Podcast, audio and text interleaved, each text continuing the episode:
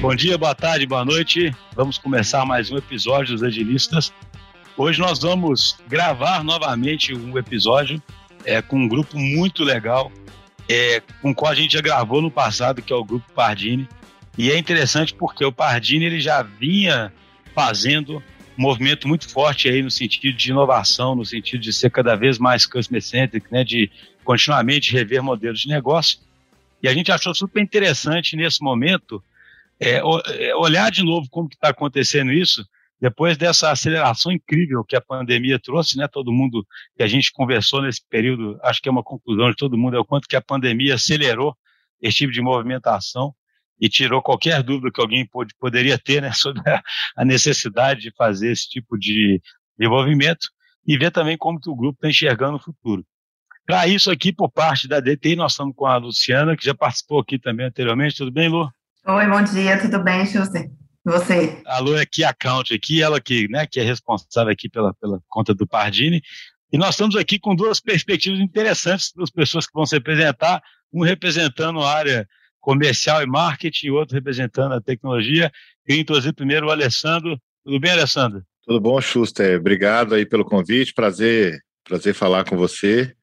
É, vai ser interessante trazer aí a perspectiva da área comercial, da área de marketing, é, ainda mais agora com essas todas as mudanças, modificações que nós fizemos aqui, a gente vai poder conversar bastante sobre isso. Ótimo. Alessandro, só, só se apresenta rapidamente um pouquinho do seu background para o ouvinte poder conhecer um pouquinho melhor. Perfeito. Vamos, vamos colocar que eu venho, eu estou no Pardini desde sempre, né? Desde antes de me formar. Eu sou farmacêutico bioquímico de formação de graduação. E depois disso entrei na, na formação acadêmica um pouco mais profunda, tenho um mestrado e um doutorado em genética molecular. É, em paralelo, comecei minhas atividades em gestão com, com MBA e ao longo do tempo fui me adaptando aí em várias, em várias áreas, né, com, com aprendizado. Desde o do começo da formação, uh, eu sempre tive uma, uma entrada muito grande no relacionamento com o cliente, é, os nossos clientes são clientes, é, a grande maioria deles, ou parte dos nossos negócios, de formação técnica, de formação médica ou científica. Então, eu consegui aí é, associar essas duas vertentes de ter o um entendimento de necessidade do cliente com uma, uma fala, com uma conversação é, mais técnica também para entrar mais em sintonia. E hoje estou como vice-presidente comercial e marketing é, do Grupo Pardini. Ótimo. Então, já queria introduzir também o João, João Varenga, que já participou aqui antes. E aí, João, beleza?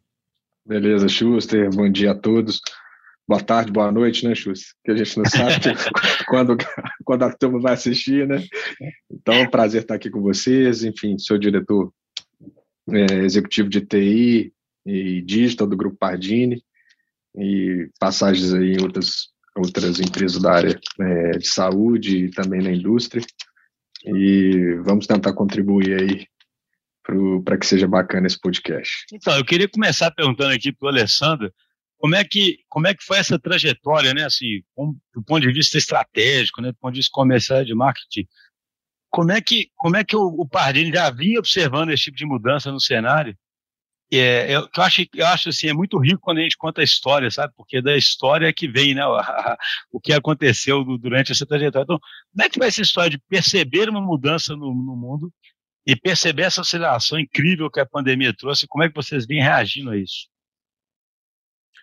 Justo, é, a área de saúde, é, historicamente, ela tem uma visão muito tecnicista né, e, e, visões tecnicistas elas induzem justamente a, a fazer o contrário do que está acontecendo hoje, a você ter é, os seus produtos desenvolvidos por especialistas, desenvolvidos por cientistas, sejam médicos, bioquímicos, biomédicos, e depois de desenvolvimento desses produtos, você coloca isso à disposição da comunidade de saúde. Então, isso foi geralmente é, como o mercado de saúde, como os players de saúde internacionalmente fizeram ao longo do tempo. Com o passar do tempo, é, a gente começou a observar que é, o consumidor de saúde ele estava levando para a área de saúde os seus hábitos de consumo de outras indústrias. Ele passou a consumir saúde é, ou de uma maneira preventiva, ou até mesmo de uma maneira para tratamento, onde ele queria ali ter suas necessidades atendidas, não só as necessidades médicas, mas a necessidade de tempo, de abordagem, de interação. Ele começou a ser mais digital, ele começou a querer é, experimentar modalidades do mesmo serviço de uma maneira diferente. E o Pardini, ele observou isso há um tempo atrás, começou a fazer as suas modificações, começou a investir em integração de sistemas com clientes pessoa física, começou a investir em interfaces digitais com as pessoas, é, com os nossos pacientes de porta. E com a pandemia, tudo isso que geralmente demora alguns anos para mudar o hábito de consumo, para mudar as empresas, ela criou é, esse laboratório, ele foi colocado dentro de um cubo de pressão, né, dentro de uma panela de pressão, de um cadinho aquecido de, de mudança química, onde o consumidor ele não tinha outra opção, por exemplo, do que consumir o seu produto em casa. Ele não podia sair, é diferente de outras crises que nós passamos, onde é, a crise foi econômica, a crise foi política. Aqui não, o consumidor ele não podia sair para a rua para ir no hospital, numa clínica, num laboratório, que quer que seja.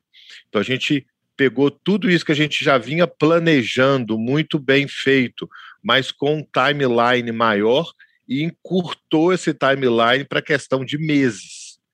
E aí a gente desenvolveu várias frentes dessa perspectiva, da maneira como o cliente queria ser atendido, como ele queria ser atendido, tendo que se tendo que focar bastante em segurança, e essa segurança para a pandemia, ela significava distanciamento. E a única maneira de, de você encurtar um distanciamento é através do digital, não tem outra maneira. Né? Quando você é obrigado a ficar distante, a única maneira de você entrar no, na residência do cliente, ou o cliente entrar na sua empresa é através do digital. E a partir daí, várias frentes foram criadas, não somente na TI, que foi a grande capitã disso, mas no comercial, no marketing, no atendimento e em outros lugares da empresa. Alessandro, você tocou um negócio só que eu acho interessante, interessante pra caramba, essa visão tecnicista. A excelência técnica é importantíssima, né? Mas ela pode causar esse pecado de olhar muito para si, né? Olhar muito para o próprio umbigo. Exatamente.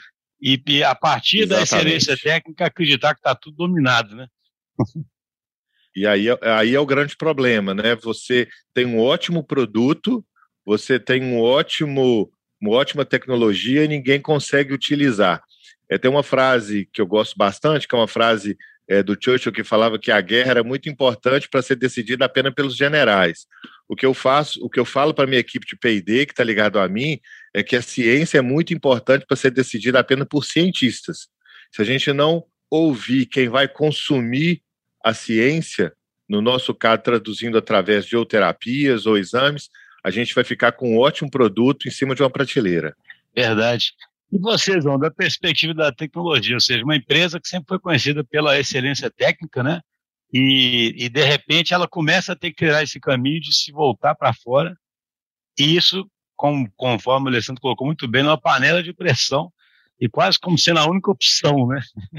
Por isso que eu falo, é por isso que o pessoal brinca, né? Que o Covid acelerou tudo, né? Porque quem estava hesitante não tinha mais como hesitar, né? A hesitação seria não, não ir em frente, né? Como é que foi essa, essa aceleração brusca e essa mudança aí, digamos assim, de mindset para passar a ser mais influenciado pelo cliente, né? Sim, Schuster. Eu acho que a gente saiu na frente nisso, sabe? Eu acho que a pandemia, quando chegou, é, a gente já estava com uma base com alicerce preparado, com essa ideia já fixa, pronta e difundida por toda a companhia. Tanto que a gente conversou, né, antes da pandemia, um outro, um outro podcast, já tem mais de dois anos, né? Então a gente startou esse processo cerca de três anos atrás. Então, quando veio a pandemia, toda essa necessidade de digitalização, de relacionamento digital, de interfaces digitais com os nossos clientes, seja B2B, seja B2C, a gente já estava mais avançado, a gente já estava mais preparado, a gente já estava mais é, culturalmente é, aberto a essas modificações. E o mercado é muito cruel, né? O mercado mostrou para a gente isso, como, como foi dito pelo Alessandro, o, essa tendência de comportamento do consumidor, né? consumindo serviços bancários, consumindo serviços de transporte, consumindo serviços de hotelaria é, e consumindo serviços de saúde. Ele não, ele não, depois que ele sai do internet banking ali e tem uma experiência boa, e ele vai agora consumir produtos de saúde também digitalmente, ele não quer saber que mercado que é aquele. Ele quer ter a mesma experiência em saúde, em transporte, em hotelaria, qualquer que seja. A experiência digital dele tem que ser ótima. Então a régua sobe para todos os players, para todos os setores, para todas as indústrias. Então a gente já antevendo esse um pouco esse futuro lá atrás, a gente montou a casa, montou o alicerce, modificamos processos internos, modificamos estruturas internas e para cada vez mais colocar esse cliente no centro das nossas decisões. Não é um processo simples, não é um processo fácil, mas com patrocínio, com é, entendimento e com a necessidade, isso se torna mais fácil. Então, a gente não, não, não posso ainda afirmar que a gente é uma empresa totalmente customer centric, a gente está em processo de, para você ver o tanto que é complicado isso, né? Já três anos em processo e a gente nunca para, não é um projeto que tem fim, é algo incremental, né? Sempre crescendo, sempre evoluindo. E a gente atacou inicialmente, né, dois públicos nossos, né, muitos laboratórios conveniados e as pessoas e, e, e, o B2C, a pessoa física, e agora a gente já estende mais depois de três anos para outros stakeholders da nossa cadeia, né, porque a cadeia do Pardini tem muito mais gente aí. A gente tem hospital, a gente tem clínicas oncológicas, a gente tem motoristas profissionais, a gente tem operadoras de saúde, a gente tem médicos prescritores, enfim, são, é uma gama de stakeholders muito grande, mas aquilo que a pedra fundamental lançada foi, foi vamos falar, foi bem feita, deu efeitos positivos, gerou efeitos positivos. E aí, quando isso se torna muito claro, abrem-se mais as portas para que novos investimentos, agora para novos stakeholders, né, para os outros stakeholders ainda não trabalhados, surfem nessa mesma onda que a gente conseguiu com sucesso com dois públicos muito importantes nossos. Mas o importante é, acredito, resumindo, Schuster, é ter partido na frente. Eu acho que isso foi fundamental para o time, principalmente para o time to market do grupo. É, a pandemia, a gente pode falar que não não pegou a gente de surpresa, a gente já estava com uma estrutura bem preparada e já fazendo isso, a gente realmente só acelerou mais, posso, posso dizer assim, uhum. mas com a filosofia de trabalhar e trazer mais os processos do grupo, as atitudes do grupo em prol do nosso cliente. E sempre lembrando, eu gosto sempre de colocar isso como premissa, é, quatro pilares fundamentais para que isso ocorra é uma companhia cada vez mais focada e orientada a dados, é uma companhia preocupada com a jornada de seu stakeholder, seu cliente, da experiência do seu cliente e desse stakeholder, é uma empresa com métodos que deu muito certo aqui dentro e hoje já, já sai bem, com, com muita facilidade esse processo, que é uma empresa ter desenvolvimentos ágeis, acho que nos ajudou muito e trouxe resultados muito, muito, muito fortes para toda a companhia. E aliado a isso, usando como meio, isso é muito importante, como meio, nunca como fim, a tecnologia e inovação. Então, a gente já consegue hoje colocar uma área de tecnologia, deixando de ser tecnicista, para cada vez mais estar junto com a diretoria do Alessandro, estar junto com outras diretorias, conversando negócio. Então, 90% do nosso tempo hoje de tecnologia é para conversar negócio. Então, isso é um salto muito importante, isso mostra uma maturidade que o grupo já vem adquirindo de um tempo para cá. Queria fazer uma pergunta para o Alessandro, que eu acho super interessante no contexto aqui dos agilistas, né? Ainda mais que o Alessandro, como ele disse, ele está desde sempre, né, no, no, no Pardilho, então tem a história assim. Como é que vocês, como é que foi para o negócio, para alguém que está em negócio, é ir de um momento, de um ponto em que a TI, a relação com a TI era uma relação, porque assim, só para dar um contexto, a gente sempre comenta o seguinte, né? As, as empresas tradicionalmente tinham uma relação de cliente-fornecedor internamente, sabe, entre áreas de negócio e, e TI. E é claro que para poder ser tão customer tão inovador, etc., você acaba mudando essa relação, vira uma relação muito mais colaborativa. O negócio passa a enxergar até diferente, o negócio passa a aceitar muito mais experimentação também, sabe? Tudo muda, né? O negócio passa a ter que se envolver mais. É, como é que foi esse processo de entender isso, sabe? Porque a gente ainda percebe, o público nosso é muito de empresas tradicionais, ainda percebe é, eu até brinquei com isso no enzima de volta às origens, sabe? A gente não aperta, acaba voltando às origens, sabe? Aí tem alguns momentos que aí a pessoa quer a solução certinha, ela quer tratar a TI como um fornecedor interno e etc, etc. Mas para poder levar é, a fundo mesmo essa questão de ser capaz de dar inovação e de ser drivado pelo cliente, você precisa de uma é, experimentação contínua. E precisa de uma união muito grande entre as áreas, né? Como é que foi esse caminho, hein? Com certeza, a, a, a, o, o, que ocorreu no Pardini, e esse é uma das, das grandes diferenças e talvez uma das mais importantes que ocorreram na história da empresa desde que eu estou aqui, foi a mudança, é, eu vou chamar comportamental da TI, em relação é, às áreas de negócio. A TI ela passou a antes de desenvolver seus sistemas, antes de desenvolver seus aplicativos, é, interagir é, de uma maneira participativa, interagir de uma maneira é, de contribuição para o negócio, entendendo o negócio. Então, pela primeira vez, né, dentro do, da nova TI do Pardini, e eu, eu, gosto de chamar assim, eu vi é, é, gerentes de TI fazendo visitação em cliente final do grupo. Então, quando você começa a observar isso, as outras áreas entendem que existe uma nova disposição da área de TI para entender mais o negócio, e isso automaticamente, até do ponto de vista comportamental, Xusta, mostra, é, é, gera uma necessidade de troca. Uhum. Né? Então, se eu tenho a ETI tão engajada no negócio, o negócio também precisa estar engajado junto com as necessidades ou até as exigências da TI. É, e isso que ocorreu antes da pandemia. E foi muito legal isso.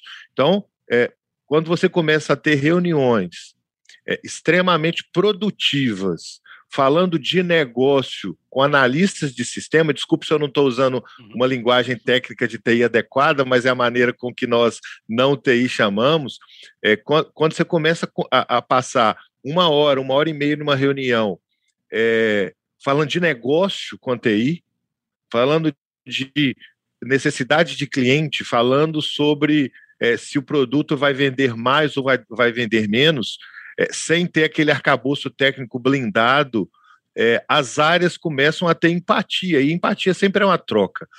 Isso aconteceu antes da pandemia. Como o João colocou, foi por isso que a pandemia não nos pegou tanto de surpresa, porque um dos preceitos do agilismo, que é esse trabalho multi-equipes, é esse trabalho é, de squads multidisciplinares, a gente já estava, já estava acontecendo no, no, no, Grupo Pardini antes da pandemia. O que, que a pandemia fez? A pandemia falou assim: olha, gente, tudo isso que até então era optativo e ele era uma mudança comportamental, agora não tem mais outra opção. Agora vocês têm que trabalhar desse jeito. E hoje, que pé que a gente está? O pé que a gente está é que nos squads de TI eu tenho, por exemplo, a participação do meu gerente de marketing na maioria dos squads da TI. Né? A maioria dos, dos desenvolvimentos que tem, eu tenho a participação da minha gerente de Custom Service, eu tenho a participação de pessoas da área comercial nos squads da TI, o que, o que antes no Pardini era, é, e no Pardini, na grande maioria das empresas, era absolutamente raro você ver é, a participação ativa de pessoas não TI em é, dia a dia. E a recíproca é verdadeira. Hoje, todas as vezes que nós vamos fazer uma ideação é, de um produto para o mercado, a gente precisa de trazer uma, duas pessoas da TI, não para eles começarem a desenhar sistemas, mas para optarem, é, é, opinarem naquele negócio, opinarem, ajudar a desenvolver. Então, essa foi a, a, a, transformação. Eu sou da época do CPD ainda, acho que boa parte de quem vai, vai te ouvir aqui não, não sabe o que, que é isso, né? Eu sou da época que TI era chamada CPD, é, que era um quarto que ninguém podia entrar, uma sala que ninguém podia entrar, cheio de equipamento lá dentro e uns caras é, é, que não, não se interagiam com ninguém. Aí peguei a época da TI é, como prestadora de serviço e peguei agora e agora eu, eu acho que a, a grande diferença comportamental do Pardini hoje é não só que o agilismo ele não ele não é mais considerado uma ferramenta e ele passa a ser um modelo de trabalho. Ele passa a ser um modo de trabalho da, da grande maioria, se não a totalidade, dos nossos desenvolvimentos de produto. Então, é, é, essa, essa é a grande diferença. E a área de negócio adora isso, né? Tudo que a gente quer é ver um, um, um ponto da empresa, uma área da empresa é, que é abso absolutamente necessária, entendendo do seu negócio. Né? Sendo às vezes um contraponto, sendo, sendo às vezes ali alguém que vai discordar de você ou vai te colocar uma situação é, impeditiva, às vezes, é, do ponto de vista de orçamento ou do ponto de vista técnico, sim, mas isso é necessário. Caso contrário, a gente volta a ter produtos extremamente é, é geniais do ponto de vista de é, técnico científico, mas que eu não consigo vender, eu não consigo integrar, eu não consigo ensinar a empresa. Então, para isso, essa foi a grande, grande diferença, assim, do que eu vejo desse histórico da relação da área de negócio com a área de tecnologia da informação e de dados. Não, eu queria só completar o que o Alessandro e o, João, o que o João disseram. Assim, né, eu acho fantástica essa participação do time de negócio e essa integração com a TI e com a DTI, né? Então, acho que só reforçando assim, essa parte da empatia e a gente ter esse time multidisciplinar, é impressionante o quanto a gente consegue medir nos indicadores, né, gente? A gente participa das reuniões de apresentação dos resultados do, dos squads e a gente apresenta ali os indicadores e mostra os ganhos de negócio que a gente tem com aquela frente. Isso faz com que o time seja cada vez mais engajado. Aí, time, eu estou dizendo de uma forma geral, né? O time de negócio, o time da TI, e o time de desenvolvimento trabalha assim totalmente focado aqui, aqui naqueles números, querendo melhorar aqueles indicadores cada vez mais. Então, acho que é, é fantástico o trabalho em conjunto da, da TI e do negócio, né? E do resultado que a gente consegue trazer com os indicadores, né? A medição dos indicadores é fantástico que a gente está conseguindo fazer nos squads. Sim, não, sabe o que eu achei interessante isso? Queria até que o João comentasse isso também, mas eu, eu às vezes falo muito aqui na DTI, eu falo assim, poxa, para quebrar esse ciclo vicioso, às vezes, de não conseguir a TI junto com o negócio trabalharem junto, eu falo para o pessoal nosso assim, mude a conversa, sabe? Mude a conversa para conversa de negócio, né? Porque, e aí é muito legal ver alguém de negócio igual o Alessandro dando um depoimento quase falando assim, ó, finalmente chegou um cara de TI aqui e falou minha linguagem, pô. Aí eu comecei a, a, ter prazer em conversar com ele de forma recíproca também, né? Sabe, do que o cara chegar de forma, às vezes, hermética, né? Ou colocando as coisas de um jeito que eu, que eu não entendo. E aí isso cria até uma, uma necessidade de reciprocidade, cria um ciclo virtuoso. Então, eu, eu achei interessante, porque às vezes você fica pensando em uma grande ação, assim, se você começa a falar de negócio, e obviamente a empresa precisa que todo mundo fale de negócio, você começa a mudar o jogo, começa a partir, né? Foi isso mesmo, João? Digamos assim, você diria que uma das mudanças mais fortes foi justamente porque assim, isso é engraçado, é óbvio, mas é exatamente o que o Alessandro colocou do tecnicismo que poderia existir do Pardini com relação ao mercado, ele existe da TI com relação ao, ao, à empresa, né? Isso é muito curioso, né? E aí, na medida que você inverte esse tecnicismo também, fala de negócio, você traça muito para o jogo. É isso mesmo, Schuster. Eu acho que é importante, né? A, a TI tradicional continua existindo, né? o dia a dia, o ongoing, tem que continuar existindo, isso é muito importante, é a operação da companhia, mas isso também, novamente, vai em relação à maturidade. Isso aí tem que, ter, tem que ser um tema superado. Isso aí não pode falhar. isso aí tem que andar. É, isso é o grande desafio para sair desse estágio operacional para partir para um, um, um estágio mais estratégico. Porque, caso contrário, o operacional vai te, vai te sugar todos os dias, 12 horas por dia, no final do dia você vai ter a sensação que não fez nada. Então, isso é o grande pulo do gato em relação a essa mudança, sabe? De pensamento, de como a TI e, e digital e inovação pode contribuir mais. A gente tendo essa tranquilidade, segurança de que a operação corre bem, nos sobra mais tempo para respirar e para pensar o negócio da companhia, que aí a gente vai agregar mais valor, muito mais valor.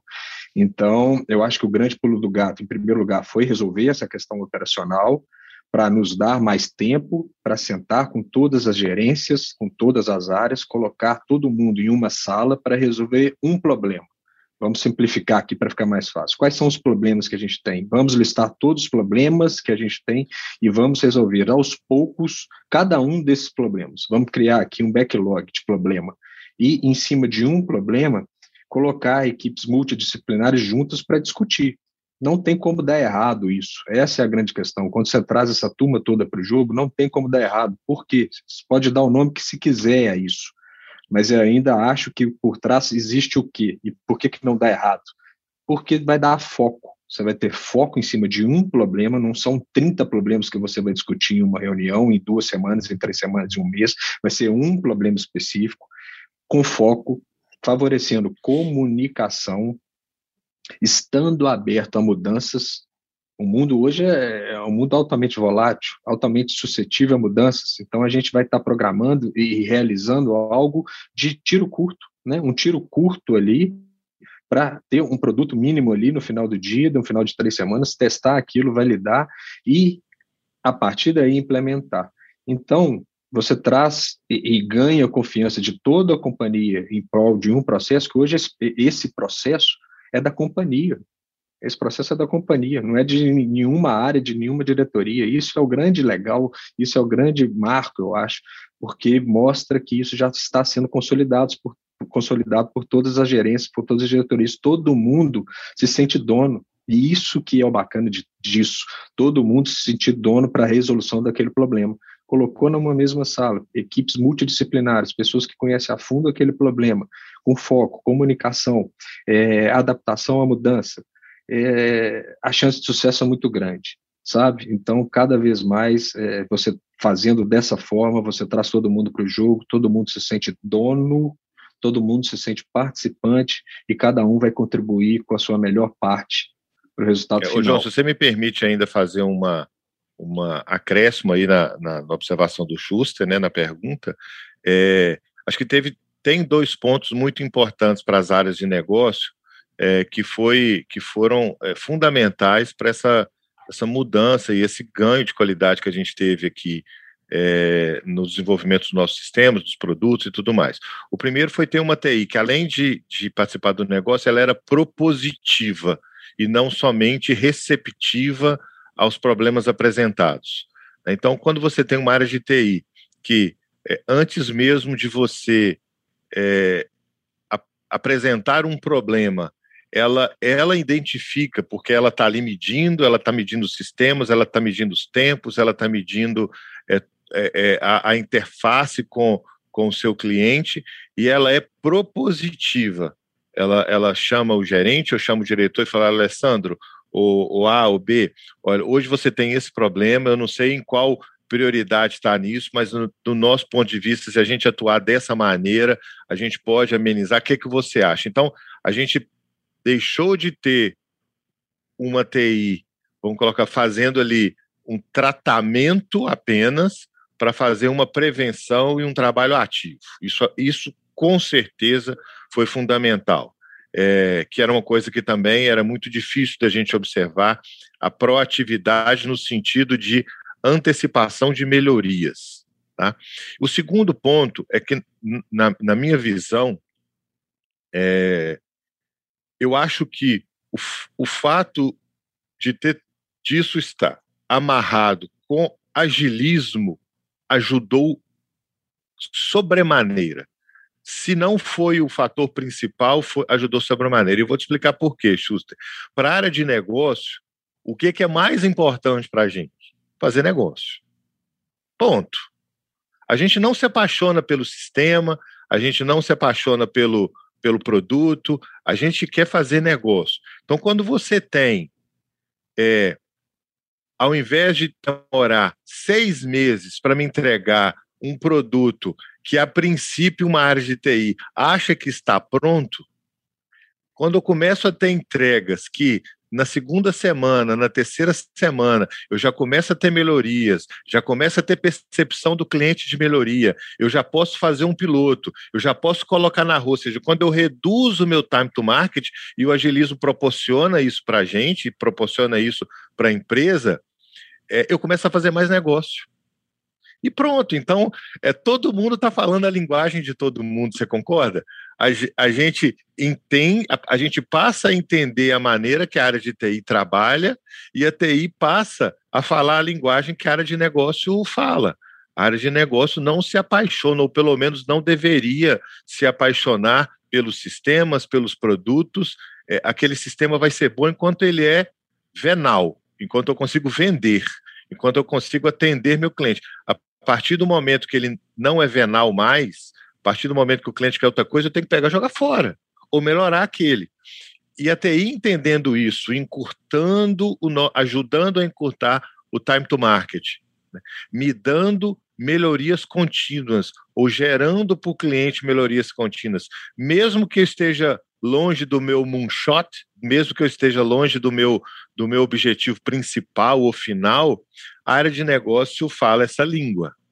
Então, se quem estiver nos ouvindo, né, é, é, quiser entender como que essa interação no Pardini se deu tão bem, as duas áreas estão falando a mesma linguagem. E a mesma linguagem de qualquer empresa privada né, que tem suas necessidades de resultado, no caso do Pardini, né, João, de capital aberto, onde a gente precisa entregar para uma série de acionistas, não só os majoritários, os minoritários também, resultados constantes, a linguagem comum que as áreas têm chama negócio, fazer negócio. E ponto, né? Como a gente faz para desenvolver, para chegar nesses negócios, que é a linguagem que a gente está falando, fazendo em conjunto, né? onde a área de TI é, antecipa prazos ou entrega pelo menos em relação ao que entregava antes.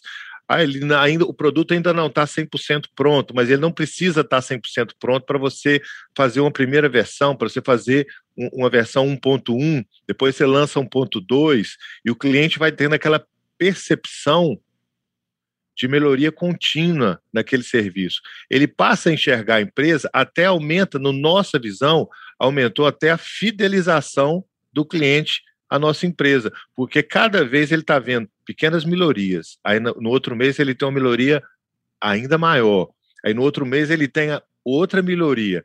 É tudo que um consumidor quer de uma empresa e não estagnação processual ou de percepção de, de interação. É assim, o que você descreveu aí é o que a gente fala que é a empresa capaz de sentir e responder, né?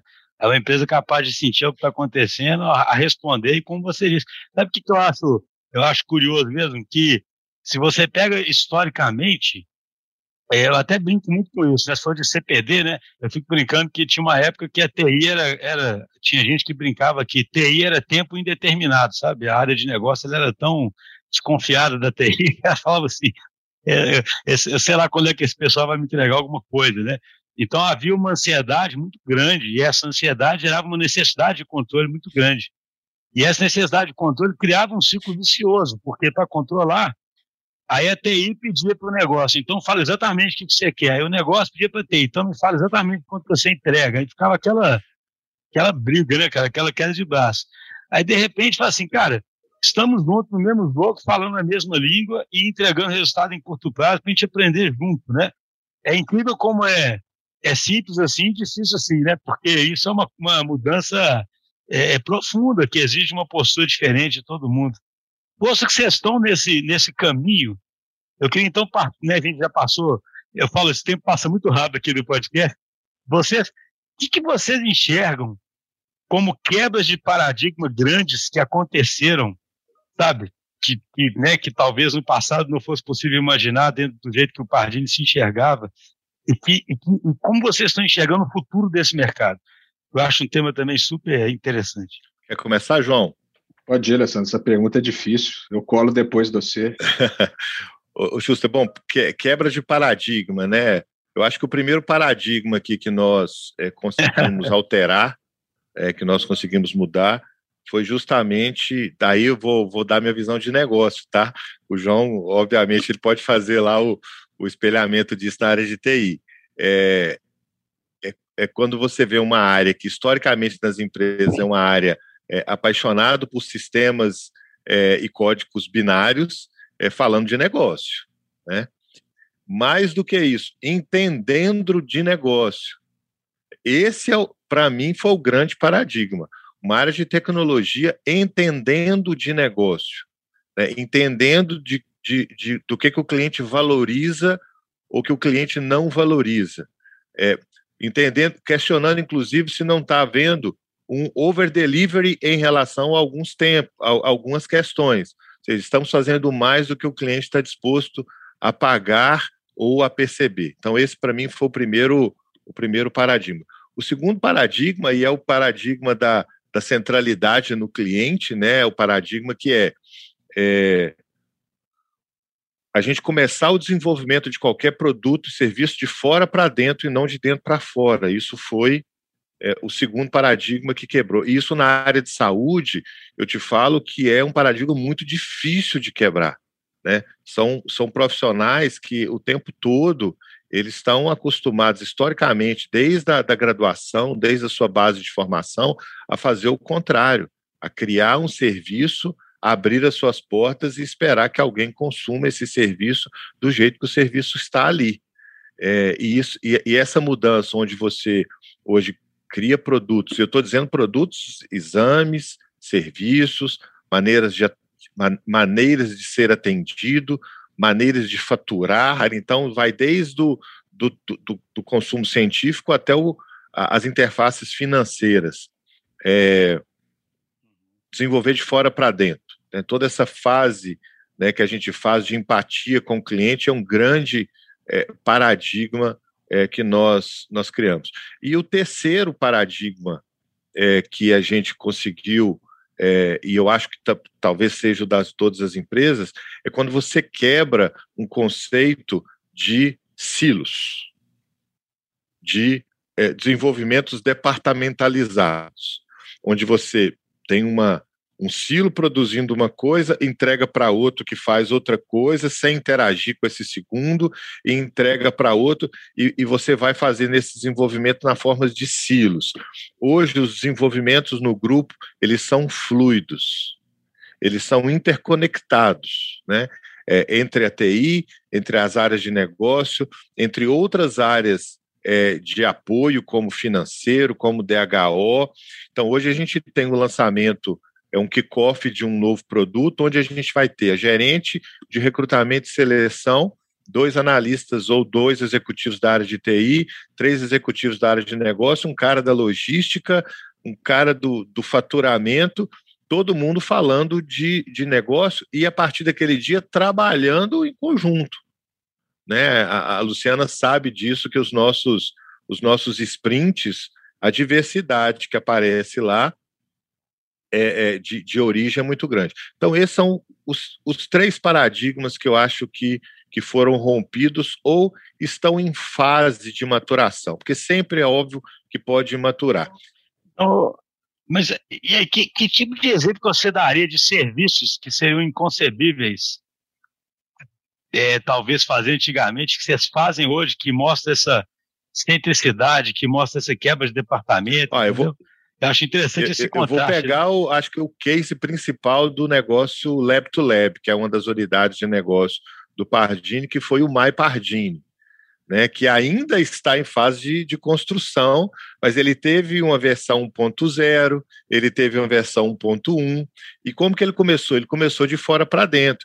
Ele começou com um executivo que trabalhava com o João, junto com uma equipe do atendimento, uma equipe de área técnica, indo até vários clientes em vários estados do Brasil, em várias cidades do Brasil, anotando as dificuldades, percebendo com uma fala livre, ou seja, uma fase de empatia com fala, fala livre. Geralmente, quando a gente faz pesquisa para. Fazia, né, Schuster? Pesquisa para desenvolver um produto, a gente tinha um questionário ali que o cara marcava, ou seja, você enviesava o negócio desde o começo. Você colocava as opções que você achava que deveria estar ali. Então, foi feita essa construção, essa construção da TI com área técnica, com área de atendimento e com área comercial. Então, pelo menos aí no começo foram é, quatro ou cinco áreas que trabalharam. É, esse produto que ainda está em fase de melhoria, né, a gente está aí com outros sprints de melhorias de outras fases do MyPardini, é, ele só é possível com a quebra desse paradigma. Não daria para trabalhar, não daria para fazer esse grande portal de interface com cliente, pessoa jurídica, e chama MyPardini hoje, da maneira antiga. Não daria. A gente estaria ter, terminando de brigar, não vou dizer nem construir, a primeira versão do MyPardini até hoje. Eu, eu ia estar na minha sala, o João ia estar na sala dele, a TI ia estar trabalhando lá na, na sala da TI, a área do custom ia estar lá no custom, cada um falando uma coisa e a gente não ia estar. Agora, a gente coloca todo mundo para trabalhar dessa maneira, de forma fluida. Então, esse acho que é o case principal, é o MyPardini, é, e é um produto que ainda tem muito a ser oferecido, tem muito a ser desenvolvido ou melhorado. É, foi uma inovação no mercado do lab to lab muito grande, muito grande. Até hoje não se tem um concorrente com uh, um portal de interface como o MyPardini, e o mais legal, ele ainda está melhorando, ele ainda está em fase de melhoria. Então, esse acho que é o exemplo clássico que eu podia dar. Interessante. Ô, Luiz, do seu ponto de vista, Lu, só para pegar um pouquinho a sua visão, como é que foi, por exemplo, o Lab to Lab aí? Ô, Schuster, assim, é, o, o Alessandro está falando, meu olho até brilha, né? Porque a gente está junto desde o início dessa versão atualizada do MyPardini, né? A gente fala, brincou da versão 2.0 do MyPardini. É, é muito legal, assim, de ver a evolução, né, Schuster? Assim, eu acho até que é, comentando um pouco disso que o João e o Alessandro estão tá comentando, né, da evolução da saúde, o que a gente construiu dentro do MyPardini, o pioneirismo do, do R. Stardini em criar soluções de realidade aumentada, disponibilizar a Alexa, é uma visão totalmente ampla, né, e fora da curva, eu tenho certeza que né, assim, esse pioneirismo trouxe uma visão para o cliente, um pouco que o Alessandro comentou, do cliente ficar naquela expectativa, nossa, o que, é que o Pardini vai lançar agora, né? Assim, foi totalmente pioneiro, eles compraram a ideia, né? Teve esse patrocínio do lado do Pardini, então acho que falando do My Pardini, falando de todas as soluções tecnológicas né, e de negócio que a gente já que a gente já construiu juntos, a realidade aumentada, o aplicativo novo, atendimento B2C, é, a possibilidade de consulta de resultados pela Alexa, agendamentos, então acho que é, é, muito bacana, assim, é muito legal ver a evolução tecnológica digital do Pardini e o quanto a gente contribuiu por, por isso, né, Xuxa? Assim, eu tenho maior orgulho do que a gente fez juntos, do que a gente tem feito juntos, do que o time construiu juntos, né? É bacana demais de ver essa evolução. Então, João, para a gente ir caminhando aqui para o final, ver se tá, fica me parecendo muito, cada vez mais, o Pardini vai naturalmente se tornando uma plataforma, né? Uma plataforma de saúde é, orgânica, viva, que vai melhorando, que vai interagindo com diversos stakeholders, que vai melhorando o atendimento para cada um e vai podendo, inclusive, criar novas possibilidades de negócio, né? É esse mesmo caminho do ponto de vista tecnológico, virar uma plataforma assim ampla? É isso mesmo, Schuster. Eu acho que vai dentro do que a Luciana falou, do que o Alessandro falou. Eu acho muito importante essa questão do paradigma citado de desenvolvimento de fora para dentro, de estrutura organizacional mais flexível, de humildade para desconstruir algo que a gente acha que é 100% certo, e aí no final da desconstrução a gente realmente ver que não estava 100% correto nas nossas análises internas, ou seja, a solução tem que vir de fora para dentro para realmente a gente fazer aquilo que é certo, gastar dinheiro e tempo naquilo que vai ser melhor para o grupo. E com o patrocínio da alta direção, dos acionistas, com investimento, com confiança no time é, e com os primeiros resultados que tiveram, isso cria um ciclo vicioso né? ou melhor, virtuoso. Cria-se um, um, ciclo virtuoso porque é, o investimento é feito e é recuperado com números, com dados, números. Isso é muito importante para quê? Para a gente seguir. E aí vai em cima da sua pergunta, que é a continuidade disso, né? para onde que a gente está indo. E nada mais natural que a gente pare o desenvolvimento monolítico que a gente vinha fazendo até então, que deu muito certo, mas que a gente possa pensar mai, maior, pensar grande agora, pensar em toda a cadeia nossa e começar a falar, que é o projeto nosso, né, desse ano aí, o desenvolvimento de uma plataforma realmente que vai trazer ganhos aí é, imensuráveis para o grupo, não tenho dúvida disso, escalas que a gente realmente não conseguia ter antes, Então, tudo isso que, que foi falado aqui hoje de, de, de velocidade, a gente vai conseguir ter mais velocidade ainda, isso vai ser muito importante, e abraçar todos os nossos stakeholders. É isso que a gente quer criar, é, criar multiplicadores, é, começar a falar de efeitos de rede, enfim, eu acho que vai ser muito importante esse novo passo na criação dessa nova plataforma de serviços, de produtos, para trazer cada vez mais um relacionamento mais simples, um relacionamento mais fluido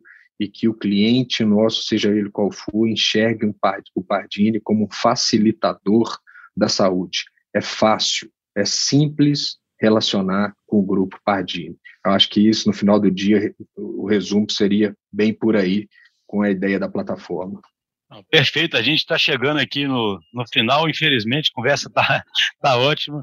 Eu achei interessantíssimo assim, é, a gente perceber como é que essa troca de conversa, né, essa mudança no foco da conversa para fazer a conversa ser de negócio, aliado numa visão de simplicidade no consumidor final, foi aproximando as áreas, foi quebrando os silos e foi possibilitando que todo mundo ficasse a serviço do negócio e que todo mundo fizesse a empresa ser uma empresa realmente capaz de sentir e responder.